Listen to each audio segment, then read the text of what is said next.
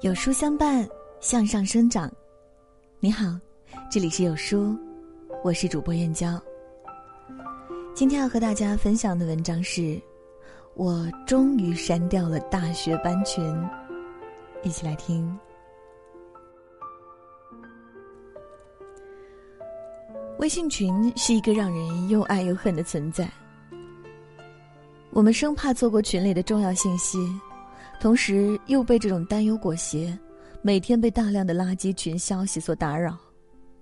我微信几十个群里有一个却非常特别安静，那就是我的大学班群。有时候几个月没有一个人说话，看到群消息的提醒红点亮起时，点开却是某某同学发的拉票广告，要不就是求抢票的链接，然后群继续归于死寂。安静的躺在我的微信列表里。我才发现，毕业以后大家各奔走一方，渐行渐远，不再联系，早已变成了最熟悉的陌生人。毕业后，大学同学的陌生让人觉得可怕。可是，我的大学班群里明明是当年一起笑靥如花的同窗，承载着我最美好青春记忆的地方啊。为什么今天沦为了拼团拉票的营销群呢？想到这里，我不由对着手机屏幕叹了口气。我点开微信群里的那些好友头像，有些同学我竟然连微信都没加，还谈什么联络呢？有点可笑。可我知道，即便我们生活中不再有交集，我最灿烂的四年时光。就是和如今这些陌生到可怕的人一起度过的。我们一起疯过，一起傻过，然后一起走上各自的道路。可可是我大学认识的第一个同学，也是我最好的闺蜜。记得报道前一天，我推开寝室的木门，第一眼就看到一个大长腿小姐姐盘坐在床上玩手机。她穿的松松垮垮的，主动走过来跟我握手。你好。我叫李小可，叫我可可就好啦。就这样，我认识了这个率真的大学室友。我们真正的友谊结始于一次游泳选修课。军训以后，我被晒得有点黑，再加上有点胖，于是有好事的男同学偷偷的叫我做小黑猪。我开始很难受，但是慢慢也就习惯了。课后又有男生经过我身边，看着我微胖的身材，开始嘲讽我。我当没听见，人就在傻站着。可是他们依然不依不饶的围着我念。这时候，可可直接冲过来，对着那几个男生就是一通臭骂，还差点动起手来，语气比教官还凶，几下就把那几个男同学给赶走了。可能他只是路见不平吧，但是我当时感觉被得救了。心里有说不出的温暖。后来，我们慢慢的变成了最好的闺蜜。我被她的率直和纯真打动，她会帮我挡住很多讨厌的事情，会在我穷困时毫不犹豫的转我两千块，会在我发懒的时候给我叠被子、洗衣服，会在我最失落的时候陪我度过一个个无眠的晚上。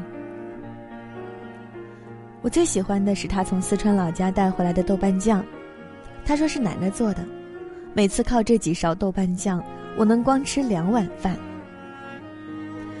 我也会把我整理的四六级蒙题秘籍毫无保留的分享给他，在打印店准备好马哲的缩印版资料，在考试坐他后面，帮他度过各种难关。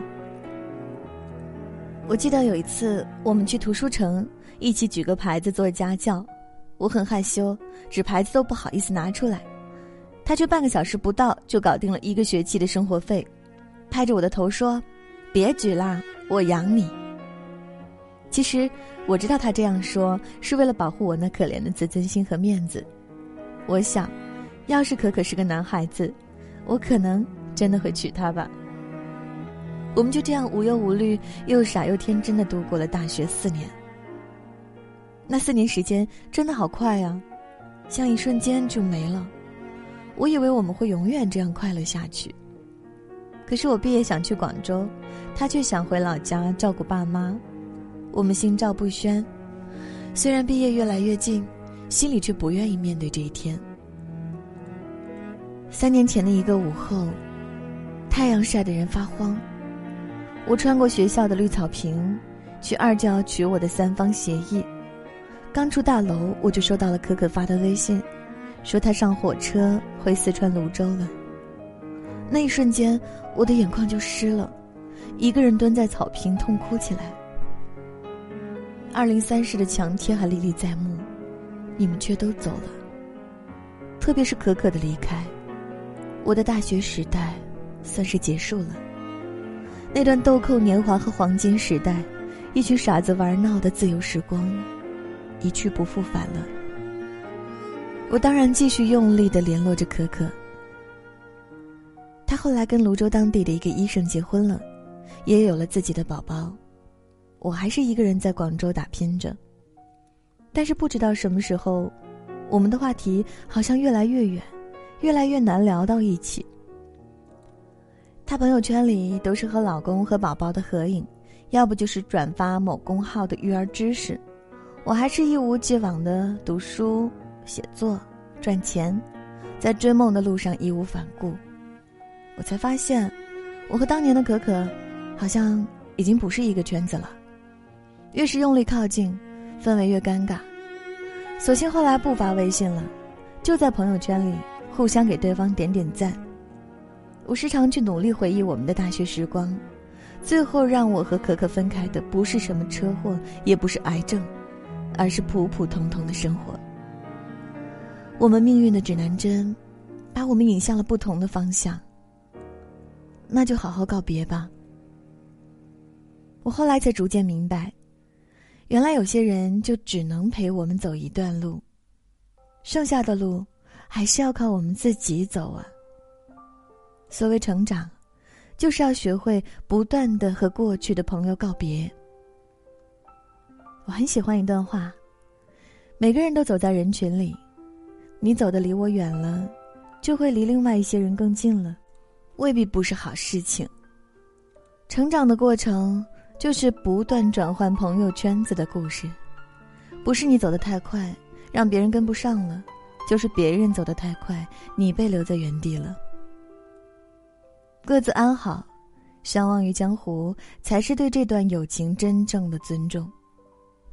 只希望那个和我一起用豆瓣酱拌饭的女孩，时光可以对她好一点。躺在我大学班群的另一个女同学小洛。是我最心疼的女孩子，因为我亲眼目睹了她和前男友经历的甜蜜和忧伤，还有最后的撕心裂肺。他们从大一就谈了，他弹吉他，他配唱《情非得已》，那画面美得我不敢看。我们都以为他们会从绿草地直接走到红地毯。小洛以前跟我说，男友牵她手时，她手心会冒汗。第一次接吻，脑子缺氧，紧张到全身发抖。每次他们约会回来，我都看到小洛蹦蹦跳跳，像个小孩子般欢呼雀跃，感觉整个世界都是自己的。爱让他疯狂，而疯狂最终却毁了他。因为生活总是比电视剧更狗血。他们因为毕业异地，小洛的男友出轨了，然后拼命求小洛原谅。不谙世事的女孩子当然抵不过渣男的甜言蜜语，只是出轨这种事情，只有零次和一百次的区别。后来，小洛又在男朋友的微信里发现了各种不忍直视的聊天记录，对象有他的游戏好友，在外面认识的所谓客户，那些“宝贝”“亲爱的”“我很想你”“爱你哦”这种最甜蜜的爱意，原来是分发的情话，显得如此廉价和讽刺。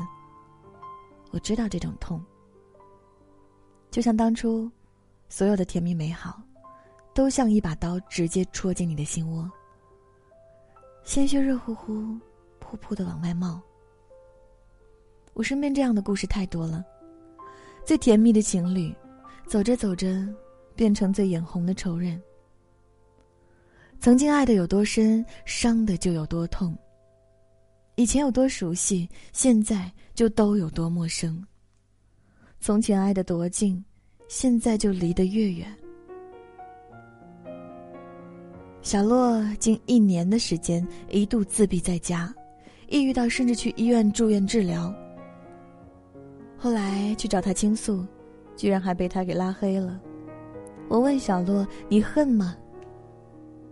毕业第一年，他说：“恨到咬牙切齿，恨不得把他撕碎。”毕业三年了，小洛在广州和我见面时，他已经是一个一家五百强公司的部门小主管，气场丝毫不输我的前半生的女强人唐晶，在职场上披荆斩棘。我们在聊起这段往事时，他说：“啊，你不说我都记不得了，不爱了，也不恨了，也许我要感谢他吧，因为每个人的任何过去，才会让他变成今天这个样子。”是啊，既然相遇，就应该好好爱，不要考虑以后散或者不散的事情。没有谁辜负了谁，谁没有年少轻狂，没有犯过错呢？如果一段感情太难，可能是他一开始就不合适吧。生命就是一段旅行，好的坏的都是风景。爱的时候好好爱，分开的时候就好好告别就好了。也许。这也是我们作为成年人最后的一点体面。我是一个恋旧的人，常常因为犹豫不决，让自己很长一段时间备受煎熬。该放手的不让他走，该离开的时候却留在原地。我也很傻，总觉得事情还没被我放下，就似乎还没真正失去，过去的美好都被我强行留住了。我曾经无数次，执拗的翻看大学班群，去找回我们大学四年的美好回忆，却发现两三年的记录都几乎是空白，只偶尔有一些节日祝福和各种夕阳红风格的拉票和拼团链接，再也找不回当年快乐的影子，也无法改变那段黄金岁月流逝的事实。原来我已陷在往事的泥沼里这么久了，除了徒增难过。我什么都得不到。我花了很长的时间才想明白一个道理：人来到这个世上，就是不可避免的一个人往前走，学会不断的相聚和告别，和我们最好的朋友分开，和最亲密的爱人分手，和过去稚嫩的自己说再见。这种伴随着阵痛的过程，不就是成长本身吗？没有人有义务陪我们一辈子。个人有个人的苦与乐，与其对过去恋恋不舍，不如一个人勇敢的前行。见面时好好相遇，告别时也好好再见，这才是真正的相互尊重。一段真正的感情，永远不会因为一个群的存在或者消失而若隐若现。该留下的，自然会留下。终于。我点开大学班群，找到删除并退出的界面，轻轻按下了确认键。亲爱的同学，我先走了。谢谢你们曾带给我的温柔，好希望你们以后的每一天也能被岁月温柔以待。如果你也在努力的和过去告别，一个人走上成长之路，别怕孤单，点个再看。